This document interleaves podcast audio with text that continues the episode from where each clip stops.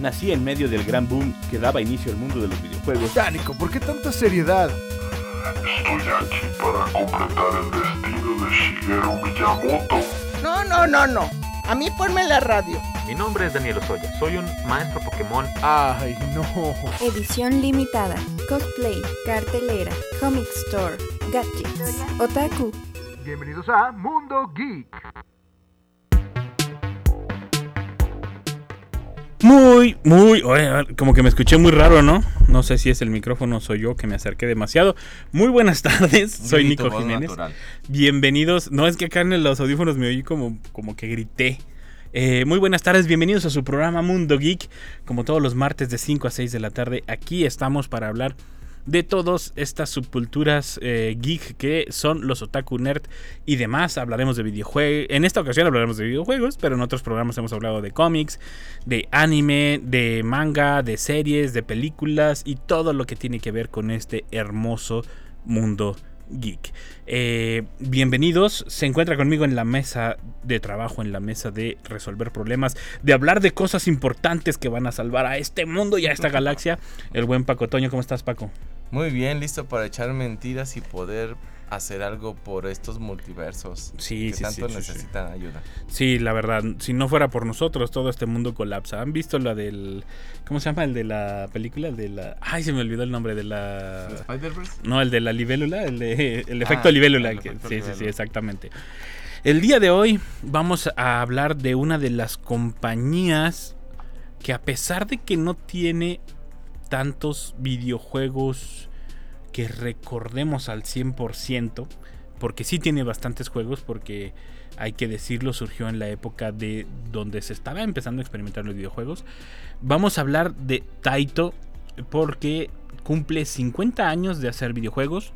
Ojo, de hacer, o sea, de que ellos Los programan y toda esta onda, ¿no? hagan toda la manufactura. Sí, y, y cumplen 73 años de existencia como, como empresa. Hoy en día, para los que no lo ubi- ubican, Taito es parte de Square Enix. Fue adquirido ah, en el 2005.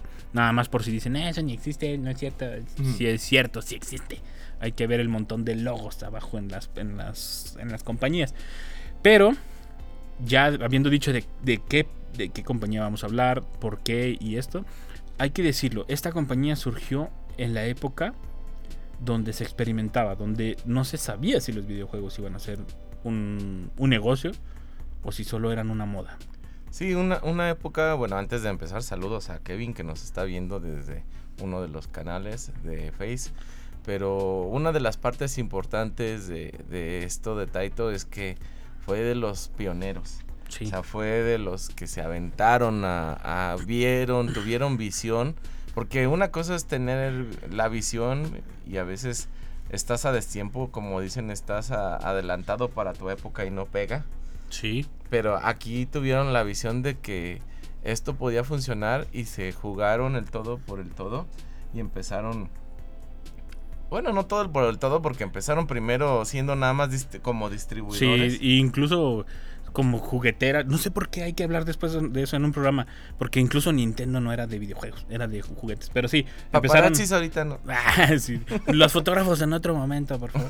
Este, para los que no están viendo, aquí está Eli. Hola, Eli, vino a tomarnos fotos.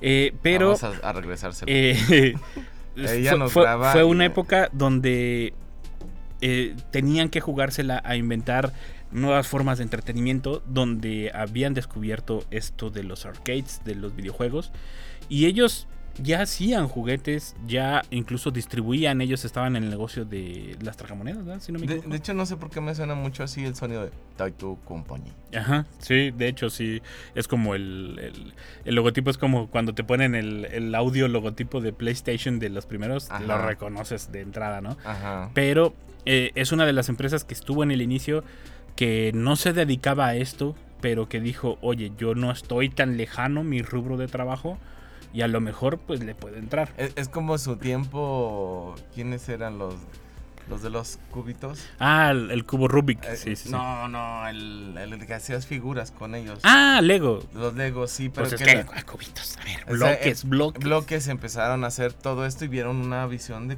hacerlo más. Sí, de lo, todo lo que podías hacer. Entonces, es, esto mismo pasó con Taito. Yo sí me, sí me oyes. Sí. que yo no.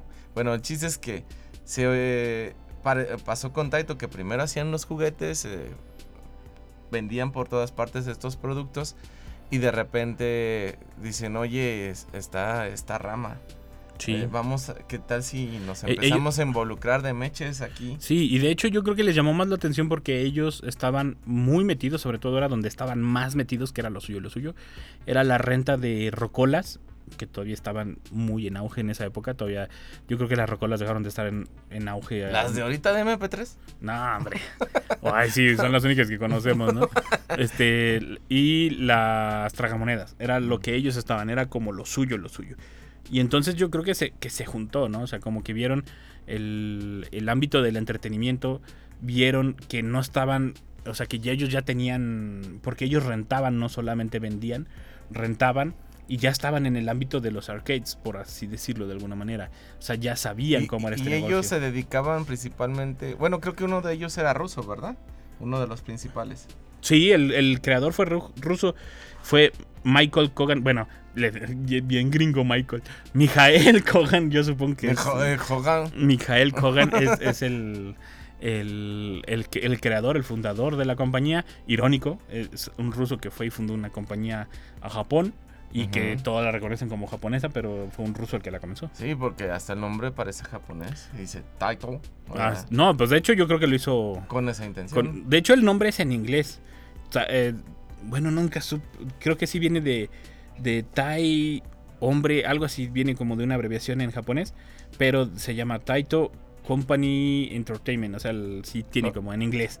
O sea, este una- mezcló de todo. mezcla. Sí, de todo. Bueno, bueno, pues a, a este lo que me, aparte de la- las maquinitas de rentarlas, pues él era el que, como quien dice, era para los que quieran entender cómo, digamos que como la- el señor o la señora de las vías que trae productos de Estados Unidos Ah, y te hace la, el- acá la- y que ya no existe tanto que tampoco. ya no existe tanto, te vendía así los productos novedosos de Que en su tiempo eran chiveros. Ajá. Bueno, así él eh, lo que hacía era productos de Estados Unidos de videojuegos, traerlos también para al oriente. Para distribución. Para distribución y obviamente pues él con, la, con las máquinas, ellos con las máquinas que realizaban pues obviamente ahí empezaba a hacer toda su ganancia y la renta de todos esos pues aparatos y pantallas y la maquinota como nosotros la llegamos a conocer. Que todos todos no me nieguen pero no me lo nieguen pero lo- los que tienen 30 o 28 años para arriba les gustaría tener una en su casa con varios juegos para estar ahí un rato eh, recordando la añoranza sin que te peguen porque no fuiste por las tortillas. sí, sí, sí. Y, y ese fue el inicio de, de, de Taito. O sea, fue, fue un comienzo que no tenía absolutamente nada que ver con, con los videojuegos y demás. Y después ellos ya incluso lo manufacturaban. O sea, no eran los creadores. Ellos solamente, digamos, pagaban las licencias de otros videojuegos y ellos los distribuían y los hacían para, para Japón. y después les surge la idea de, oye, pues ya estamos en esto, sabemos, tenemos, digámoslo de alguna manera, tenemos las rutas y todo, o sea, ya tenemos todo lo necesario, pues vámonos aventando a hacer eh, nuestros videojuegos. Que el primer videojuego que crearon fue L- L-Pong, eh, así como se escucha L-Pong, no es, no es una L, sino L-Pong. Eh, y pues pasó desapercibido el primer videojuego. Y más porque, hay que decirlo, en esa época eran re buenos para copiar. Y creo que sí tenían un hueco enorme en cuestión de derechos de autor en eso todavía. En cuestión de los videojuegos, por lo menos. Y era una copia del, ping, del Pong.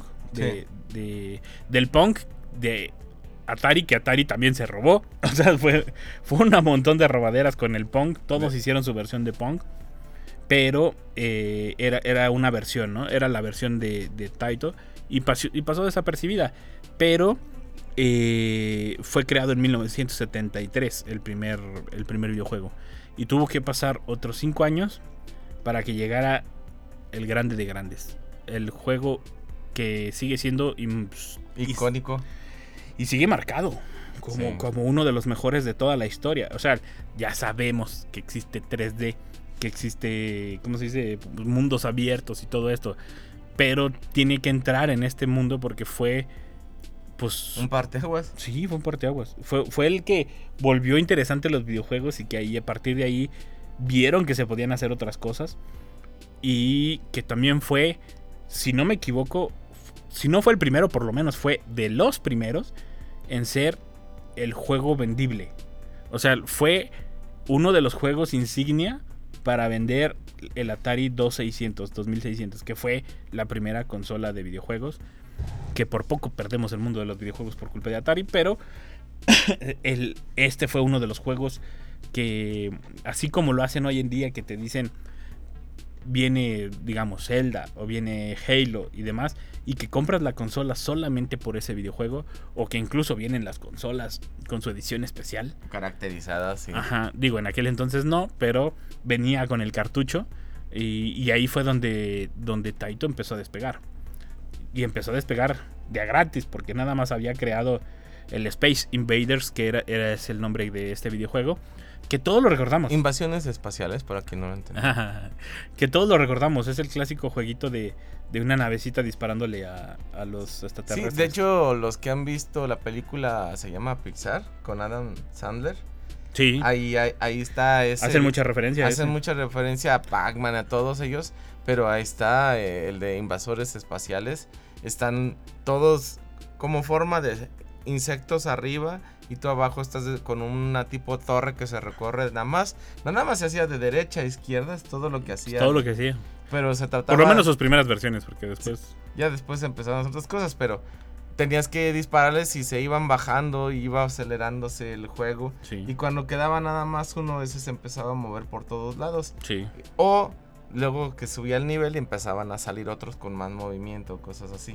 Que, que es, es esa característica que tú dices fue como el boom de, de la cabeza de aquel entonces, porque eran, eran, digamos, eran bloques de monitos que iban bajando así, de izquierda a derecha iban bajando. Tan, tan, tan, Y entre más matabas, más se movían. Ajá.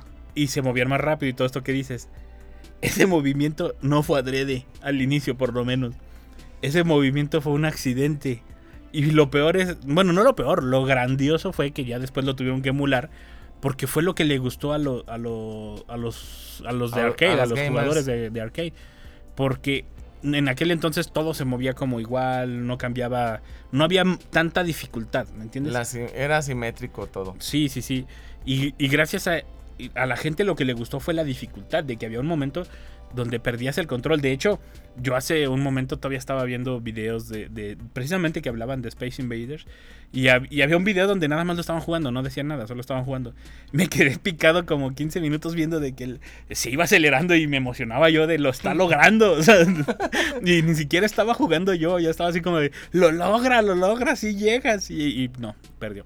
Este, pero, pero era emocionante, o sea, la adrenalina que te mueve de que, por lo menos para los que sabemos cómo se juega, que sabemos qué es lo que se requiere, eh, La complejidad. la complejidad del, y más de, de los juegos de aquel entonces. Porque, y esto es como muy comprobado, no les diré que científicamente, pero cuando le das un juego a las nuevas generaciones, un juego de aquel entonces, se les hace muy difícil. Porque sí, hay que decirlo, juega la mecánica del videojuego, juega, pues incluso que te sacaba callos la, la- la palanquita de los controles. ¿me Las entiendes? ampollas, sí. Este, en aquel entonces creo que era la palanca, ¿no? De, El de- del Atari sí, del era Atari. palanca.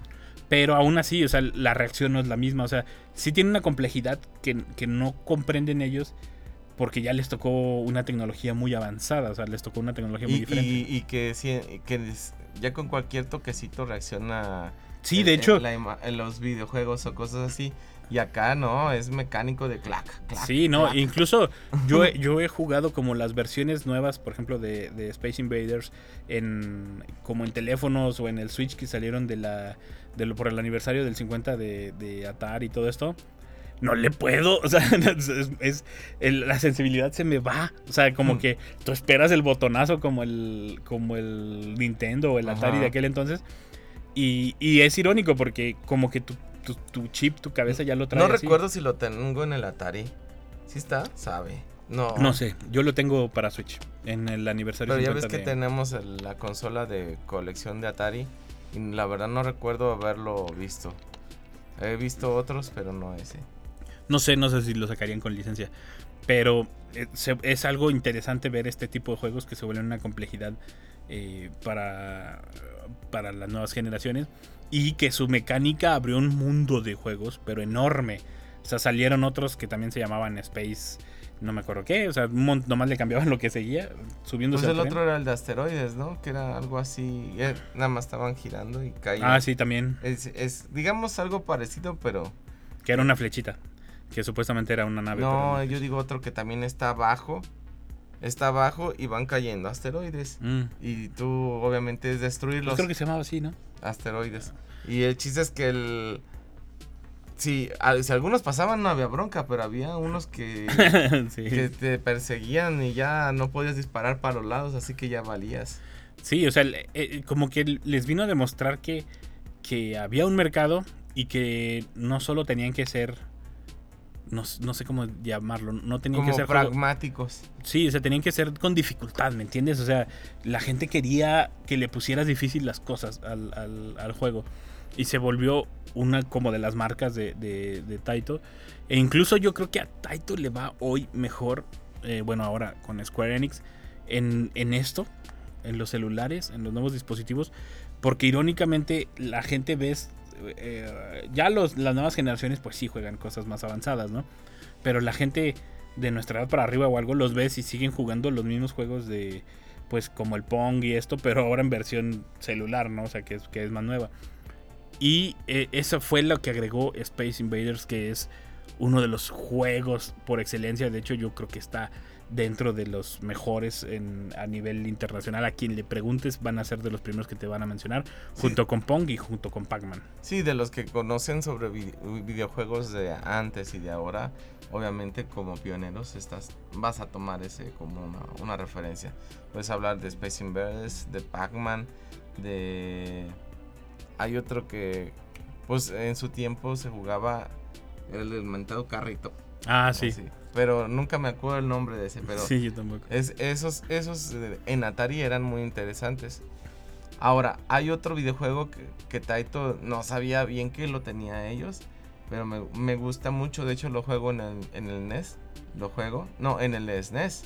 Ajá. Es el de Bumblebee. Ah, sí, ese es muy bueno. Ese que nada más estás aventando burbujas a atrapar a los monos y Sí, sí, a, sí. pega- a perseguirlos. Que son y dos es- dragoncitos. Dos dragoncitos que la verdad parecen mojoncitos. Sí, no, y el, y el. Y de hecho, el dragoncito, si le pones atención, porque ese deriva después en otro juego que ya más adelante lo veremos, siguen apareciendo. O sea, los dragoncitos se volvieron como su insignia después de, de Space Ajá. Invaders. Pero, ojo, bueno, perdón, me desvié muchísimo. El, eh, yo decía, lo de, la aceleración del videojuego fue accidente. El, porque, ojo, este, el creador Toshiro Nishikado, él, él, en una entrevista, él dice, yo tuve que crear el procesador porque no existía. O sea, no existía un procesador que hiciera lo que yo quería hacer. Y el lenguaje que él usaba era un lenguaje que es muy simple, muy complicado de aprenderse para la persona, pero es muy simple como para que el procesador haga todo sin necesidad de tanta tecnología. O sea, sí ocupa otros transistores y demás, pero no ocupa tanta memoria, tanta cosa como lo puede hacer eh, solamente el procesador. A la hora de que crea él el procesador, el procesador no podía, o sea, no... Él, él le decía, por ejemplo, voy a decir un número solo por decirlo, no los vayan a ir a contar a la pantalla porque no sé si son ese número. Él en su programación decía, va a haber 40 monitos que van bajando y tiene que dispararle la navecita y abajo hay tres obstáculos que te protegen en caso de ser necesario, ¿no? Ujú. El procesador no podía hacer los movimientos programados para el Space Invaders porque eran demasiados gráficos, eran demasiados monitos Sí. pa- para el procesador. Obviamente para los de ahora dicen eso es absurdo, Sí, que si pero- están bien X los monitos o dibujos. Y resulta que como iban matando monitos y desaparecían, iba moviéndose más rápido. O sea, el procesador pensaba más rápido y hacía que se movieran Ajá. como debían moverse en un inicio lo- los, lo- lo- los Lo- monitos, los los, enemigos. los malos. Y ahí es donde dices, está loco. O sea, Toshiro está loco porque cuando llegas al, al último, es lo que dices, no lo alcanzas. Bueno, sí, obviamente sí, ya con práctica, eso sí. Pero si así se movieran los 40 desde el inicio, No. perdías. O sea, no, no había manera de que ganaras. Y fue un accidente, eh, pues, alegre, ¿no? Fue un accidente que gustó y que ya después, ya cuando la tecnología avanza y demás, lo siguen replicando. O sea, lo siguen poniendo como parte de su programación, como parte de marcar que pasaste de nivel en este videojuego. Porque este videojuego aún hoy lo siguen explotando, le cambian cositas y demás, pero Space Invaders sigue existiendo, sigue generando monetización para, para ahora Square Enix. Sí, nada más lo modernizan, pero sigue siendo la... La esencia es la misma. Sí, la esencia es la misma. Y se vuelven expertos en esto de la dificultad. O sea, de, de, de hecho era como que su sello en todos los videojuegos.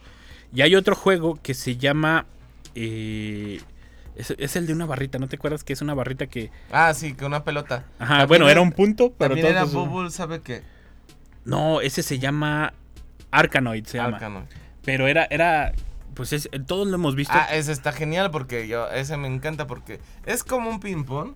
sí. Porque lo- tienes una pelota en la barra y le apretabas al botón y salía la pelota y empezaba a rebotar. Contra obstáculos que estaban arriba. El chiste es que los, iba iba, borrando.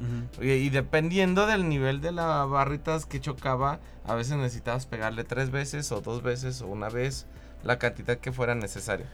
Pero había partes, en, o no, en este no es, donde, bueno, en lo que yo recuerdo, de repente se duplicaban las bolitas. Ah, sí, de hecho creo que sí. Y también es, en este, digo, porque se ampliaba ojo, y se reducía el- la barrita. porque ojo, este juego se lo piratearon. O sea, fue una copia de un juego que ya existía. Pero les digo, en aquel entonces todos eran re buenos para copiar. Lo que ellos le agregaron fue esto, de las dificultades que tú mencionas, de los bloques. E incluso cuando rompías los bloques, a veces caían poderes, por decirlo de alguna manera. disparaba. O que crecía la barra, o que se movía más rápido, que a veces no eran poderes, era sino como dificultades. Ajá. Y que tenías que esquivarlas, pero tenías que calcularle porque si no se te iba la pelotita. Sí, y dificultades incluso de que tú bien bregón porque tenías la barra bastante amplia y de repente comías uno y, y era de un centímetro la mugrosa barra y patinarle a la pelotita en ese espacio era complicado. O a veces salían disparos, Sí, podías disparar con ello eh, y eh, te ahorrabas camino. Lo que obviamente unos, nosotros como masters, lo que, Ah, lo que tratábamos era de, de pegarle a una cierta zona e intentar que se metiera entre, lo- entre los bloques para que tuviera más rebotes entre sí y eso hiciera que hiciera un desgaste.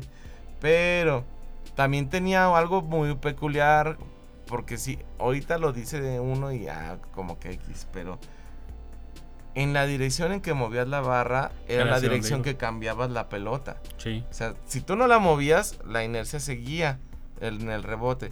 Pero si tú le decías, si venía, digamos, de derecha a izquierda y tú lo movías hacia la derecha, hacías que se regresara. Sí. Por eso podías hacer que siguiera pegando hacia un solo lado. Sí, y era algo que, por ejemplo, en el Pong no sucedía. En el Pong solo ponías la barra y rebotaba hacia la misma inercia, o sea, no, no regresaba. Y fue, fueron de estas partes de programación que fueron como un gran aporte en el, en el sistema.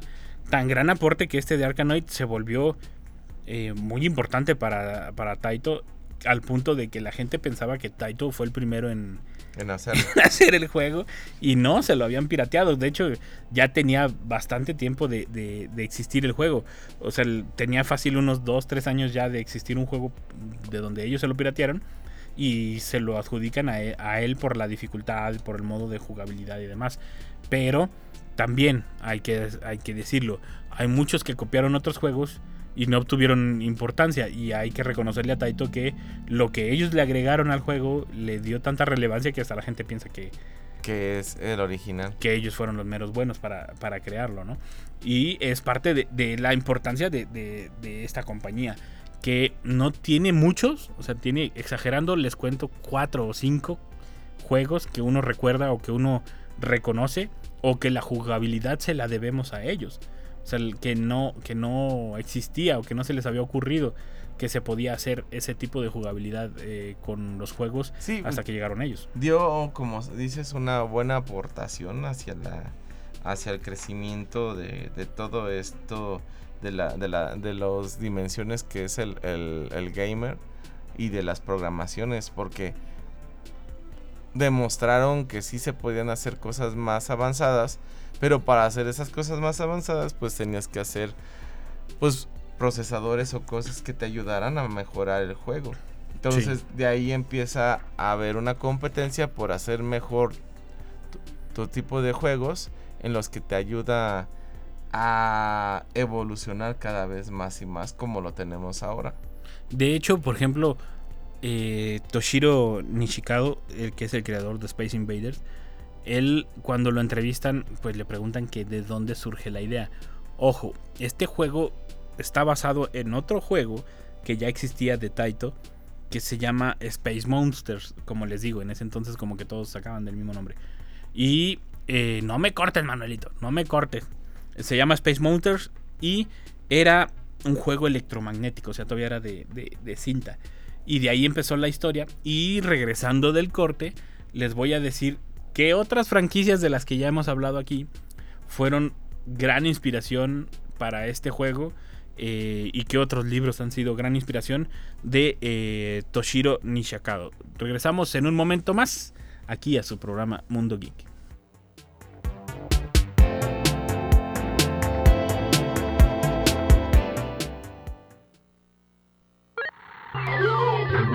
Oye, en un momento Regresamos.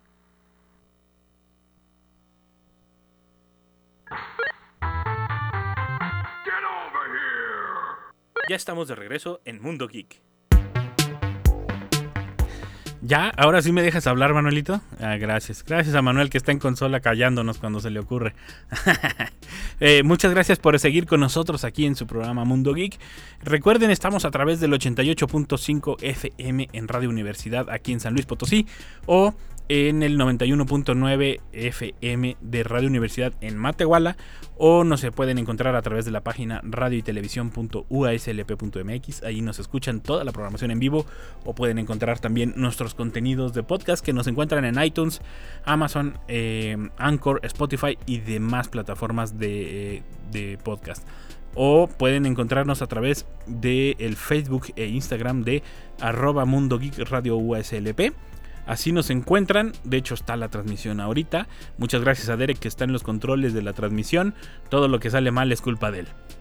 no, no se crean. No ha salido nada mal hasta ahorita.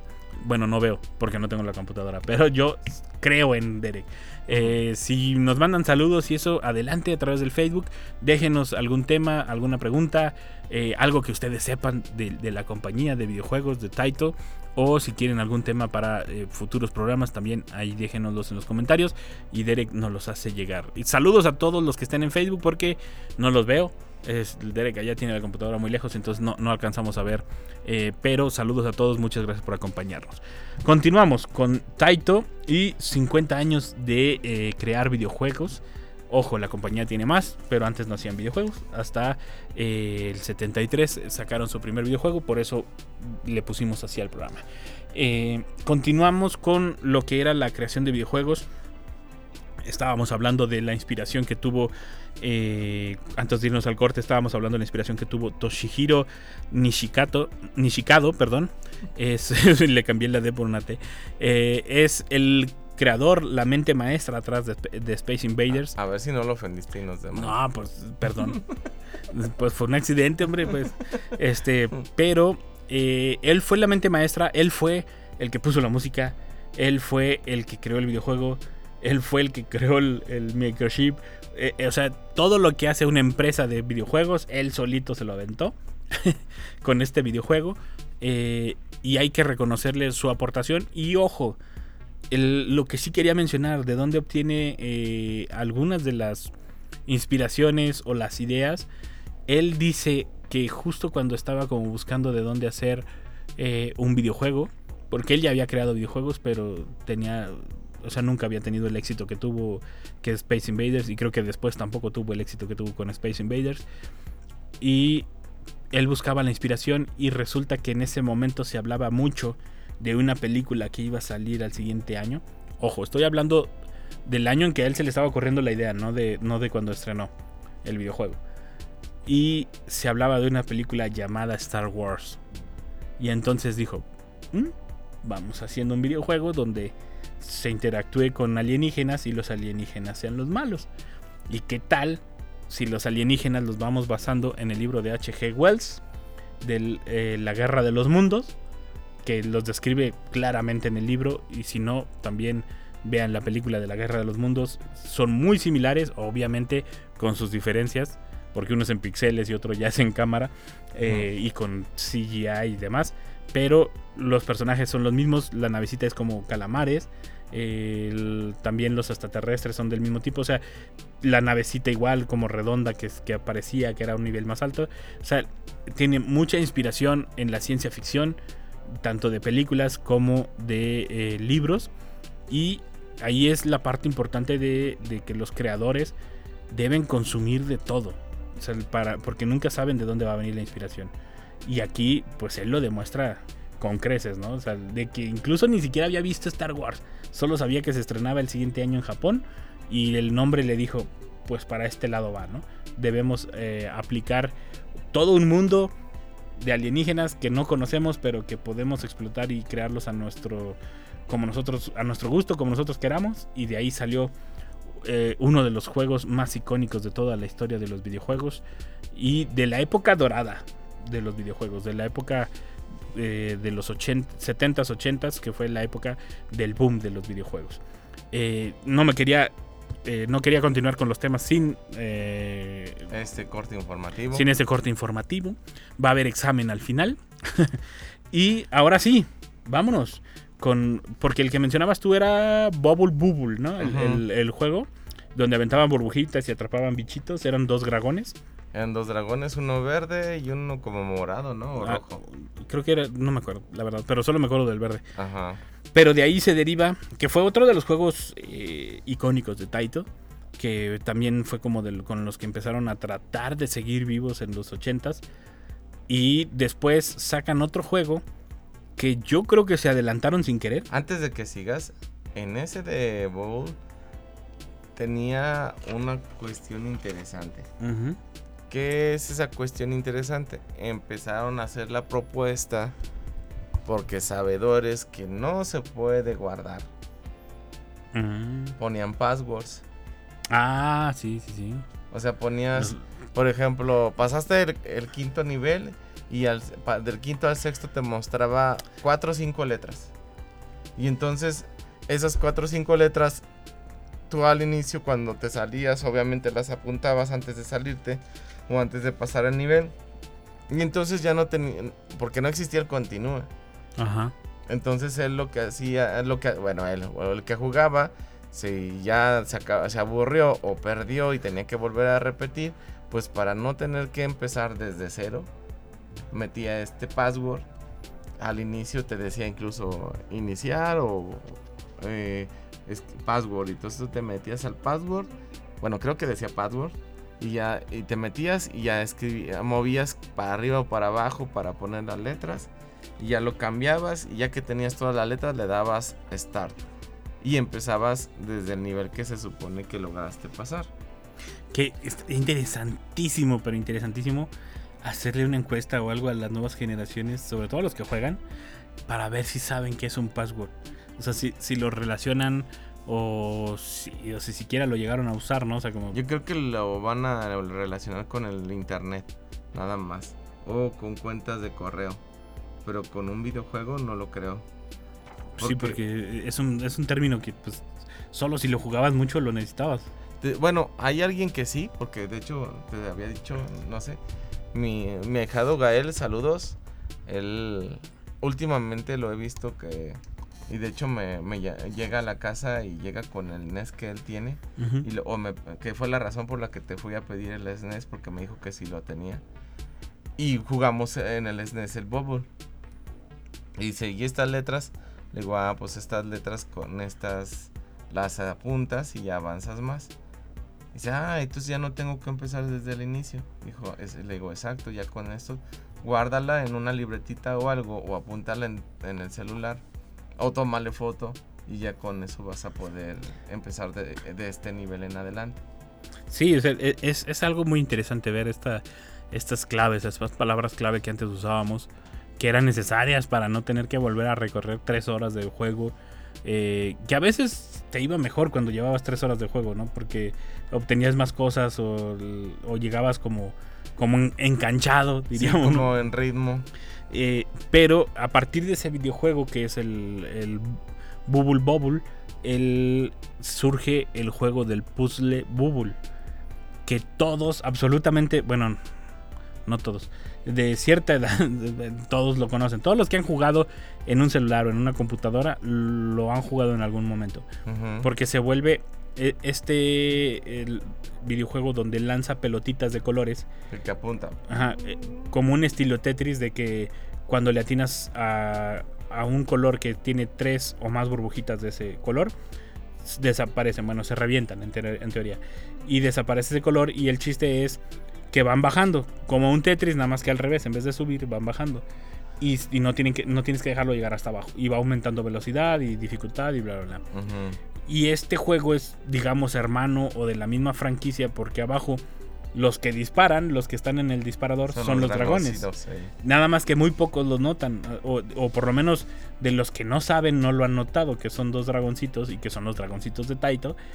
Y este juego, yo, para mí, se adelantaron muchísimo, porque para mí este juego eh, es, es un boom para los celulares.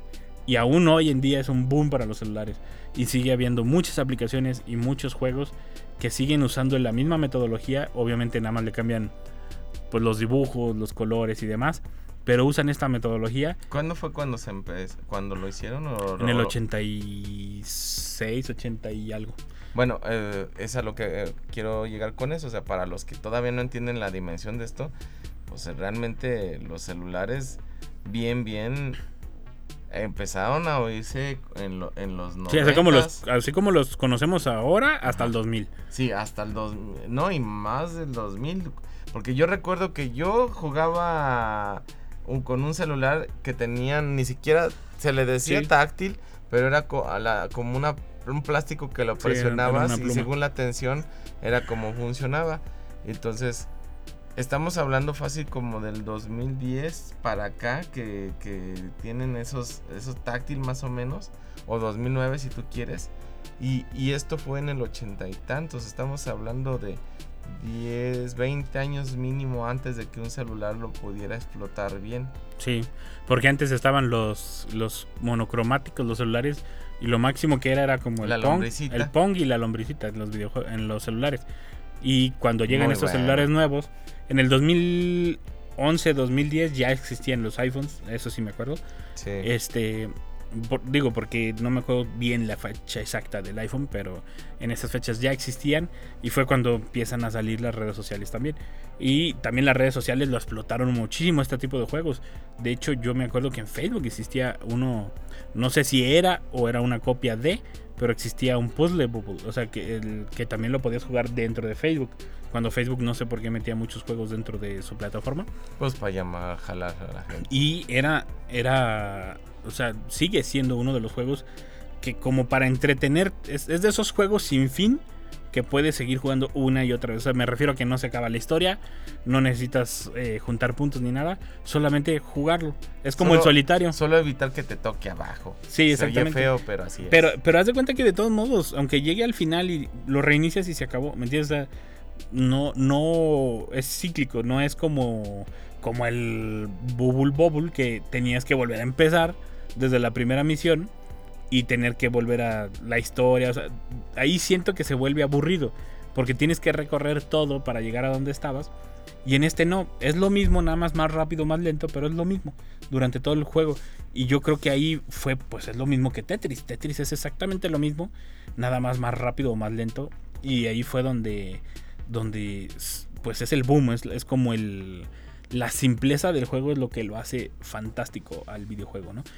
Sí, porque a pesar de ser simple te genera mucho reto porque tienes que pensar rápido conforme al, al color y a Sí. dónde a dónde apuntar y tener Incluso te tienes que adelantar. y, y, ajá, ir viendo porque a ciertas zonas si le pegabas de tal manera y rompías toda la cadena se caían varias de las burbujas. O no- todas. o todas. Entonces tenías que hacerlo de cierta manera y apuntar bien porque luego había un pedazo, por ejemplo, les voy a inventar, un huequito muy pequeño y tenías que ser exacto al disparo para que rebotara y se metiera entre el huequito y te permitiera hacer el disparo.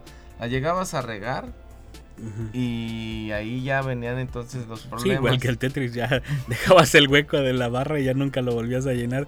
El, pero eh, eh, yo creo que ese fue como su último gran boom eh, en videojuegos. Yo creo que ese fue como su, su último gran aporte. Y después sacan otra serie de videojuegos. Hay otras que se llaman eh, Darius, que es como una nave que va de, de estos juegos que van avanzando solos, estilo como, como ¿cuál será? Contra de los que avanzan solos, no me acuerdo.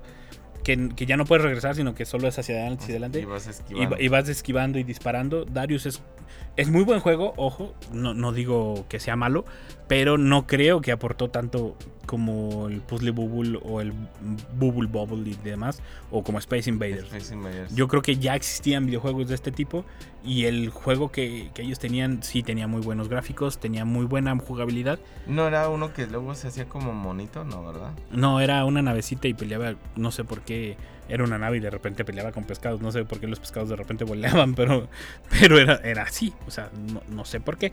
Tal vez era un pescador el de la nave. sí, también. Este, también sacaron uno de carreras que se llamaba Chase eh, HQ, que era una mezcla de, del, ¿te acuerdas los, los carritos de carreras que eran como navecitas? Los de Ace Force. Ajá. Era una mezcla de ese con como con un digamos un gran turismo ojo con sus medidas, o sea, era de la época, ¿no? O sea, con muchos pixeles y eso, pero se parecía mucho a ese de Force, eh, muchísimo, atravesabas tierra y demás, o sea, como muchos obstáculos.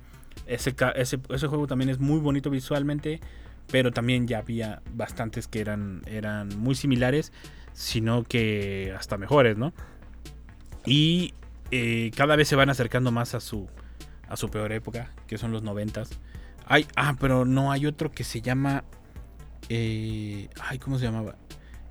Hay un, hay un juego que es como una nave en vertical, que es lo mismo, va avanzando la, la- pantalla. Pero sí podías hacerlo hacia arriba y hacia atrás, ¿no? Ajá, pero el, el avance en vez de ser lateral, era, hacia arriba. era hacia arriba, era vertical. Y ese, por ejemplo, se fue innovador en el sentido de que iba hacia arriba, no- de que no se limitaron hacia, el, hacia los costados, ¿no?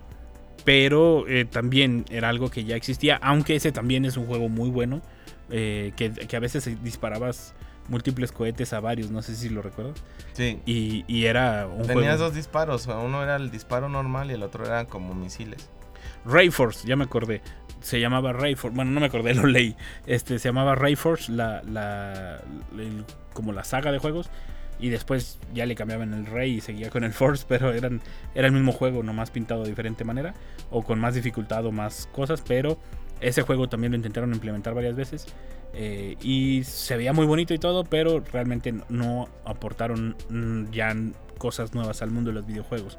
Pero en el celular sí hay varios. Bueno, yo he jugado varios de ese estilo. Llaman mucho la atención. Bueno, a mí Sí. sí. Pero, pero por ejemplo, es el celular. O sea, en aquel entonces ya no les llamaba la atención. Y ojo, algo que sí hay que decirlo, el fuerte de Taito en su momento, eh, en aquel entonces eran las arcades, eran las, no eran las consolas. De hecho, tuvieron un intento fallido, pero de un fallo de esos garrafales. Anunciaron su consola WoW WoW. Y nunca salió. O sea, nomás la anunciaron, pero nunca salió. Wow, wow. Sí, así se llamaba WoW Y el WoW. icono era un perrito. Y, y nunca salió. Era, eran juegos, era como una. Se suponía que iban a salir como colecciones de, de Taito, de todos los juegos que tenía Taito. Pero no funcionó su consola porque pues no tenía videojuegos buenos, ¿me entiendes? Y era un juego como con CD, parecido mucho al PlayStation, un poco más grande al, al- al PlayStation, Con todo y pixelado era de CD. era de CD, pero ese ya fue ya más cercano al creo que en los 93, 90 y algo. O sea, ya cuando intentaron sacar esta consola y pues realmente no les funcionó. O sea, fue uno de los grandes fracasos que incluso los llevaron a cerrar la, la oficina de, de Estados Unidos. Pero, como les mencionaba hace rato durante varias veces y que lo estaba haciendo en la mención porque voy a llegar a esto. La dificultad era el sello de, de Taito. Era como uno de los sellos distintivos de esta, de esta marca de videojuegos. Hay un juego y este lo quiero comentar como, como dato curioso, que se llama Kaiser Knuckle, el, el famosísimo Kaiser Knuckle. Si no lo han escuchado, no se sientan mal. No, no significa que no sean gamers ni nada. Significa, no, sí. significa Han que- fallado como seres humanos en la vida. significa que, que, que, pues nunca han tenido el placer de conocer este videojuego. Es el videojuego de pelea, era estilo, de hecho hasta se parecían mucho, o sea, haz de cuenta que estabas viendo a Ryu más gordito, pero era Ryu, o sea, era el, el Bison el, era más, más, más flaco, así, ¿me entiendes? Pero Mm. eran igualitos. Como tipo Street Fighter. Sí, se parecían un montón. Eran de pelea. Se les ocurrió hacerlo eh, que la dificultad fuera prohibitiva. ¿Qué quiero decir con esto? La dificultad para llegar con cierto personaje o a partir o para pasar al siguiente nivel tendrí- tenías que llegar o alcanzar cierto número de puntaje. O sea que te tenías que hacer más bueno y cada vez obtener más puntos o- y que no te quitaran tantos para llegar. El- todos sabemos, por ejemplo, en Street Fighter Bison era el final. Para llegar al final, o sea, no llegar, sino incluso ganarle al final, al jugador final, al personaje final, mejor dicho, tardaron 15 años después de su creación Mm, en Japón para ganarle al personaje final. De, de la dificultad con, en el juego original, por lo menos de la gran dificultad que le pusieron a la hora de los puntajes y todo esto. Como que dijeron, a la gente le gusta que se lo hagamos difícil, vamos a hacérselo difícil. Y se mancharon, o sea, tardaron 15 años en vencer al, al, al personaje final por la gran dificultad que tenía el videojuego. Porque en primera, tenías que sumar los puntos para llegar. Segunda, pues el tiempo y no morir con el personaje no final. Si no, tenías que volver a empezar y juntar otra vez los puntos para volver a pelear con él. O sea, era. O sea, eh, de ahí podíamos sacar un torneo y el que jugara y ganara es el mejor del mundo. Yo creo que nada más lo ganó una persona y no lo volvieron a jugar. El- de hecho, fue tal el fracaso del juego. eh, porque al inicio sí lo empezaron a jugar, pero empezaron a quejarse de esto, de la dificultad. Y empezaron a. Pues fue un rotundo fracaso en cuestión de ventas. Porque pues ya nadie lo quería jugar porque nadie llegaba. O sea, jamás nadie llegaba al, al personaje final. Era imposible. Bueno, después de 15 años no fue imposible, Sí, sí. pero incluso lo modificaron, lo reestructuraron para sacarlo al mercado. Pero pues ya sí, ya. ya todos quedaron odiándolo. Sí, pues ya tenía la mala fama. Y aparte, pues ya los que ya habían comprado la versión, la primera versión, pues ya no iban a querer comprar otra versión, ¿me entiendes? Al- yo creo que ahí hubieran hecho algo de, personajes o alguna o cosa. algo de, de cambio, de te lo cambio por el bueno, ¿no? Como por el que sí vas a pasar, para el, por el facilito. Ese, vengan por el de los losers. no creo que hubieran vendido, fíjate, no, no creo que hubiera funcionado. Pero eh, eh, se vuelve de estas cosas curiosas en las que también le alabas que, que se atrevan a intentarlo, ¿me entiendes? Porque también la industria debe haber visto lo que hicieron y por ese no es el camino. O sea, ya vimos que la regaron y que la gente no lo quiere tan difícil y hay que bajarle el nivel, ¿no? Porque sí, hay juegos que a veces son imposibles o, que no cualquiera los pueden pasar. O hay estos easter eggs que no cualquiera puede, puede encontrar. Puede encontrar o adquirir porque no tienen las habilidades. Porque hay que decirlo, los juegos requieren habilidad en motora, motriz, en la parte de los de las manos, de los dedos. Y eh, pues sí, que no se manchen los, los creadores. O sea, a ver, yo les voy a poner a construir un edificio con la mano limpia, pues no, no van a poder. O sea, es- Ala de 40 pisos, pero sin maquinaria. sí, pues no marches. Y de esta Eh, manera. lo hicieron los egipcios y los aztecas.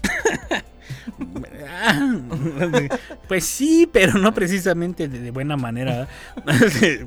este, y, y de esta manera se adentran ya a los noventas, que ya es la peor época de, de Taito.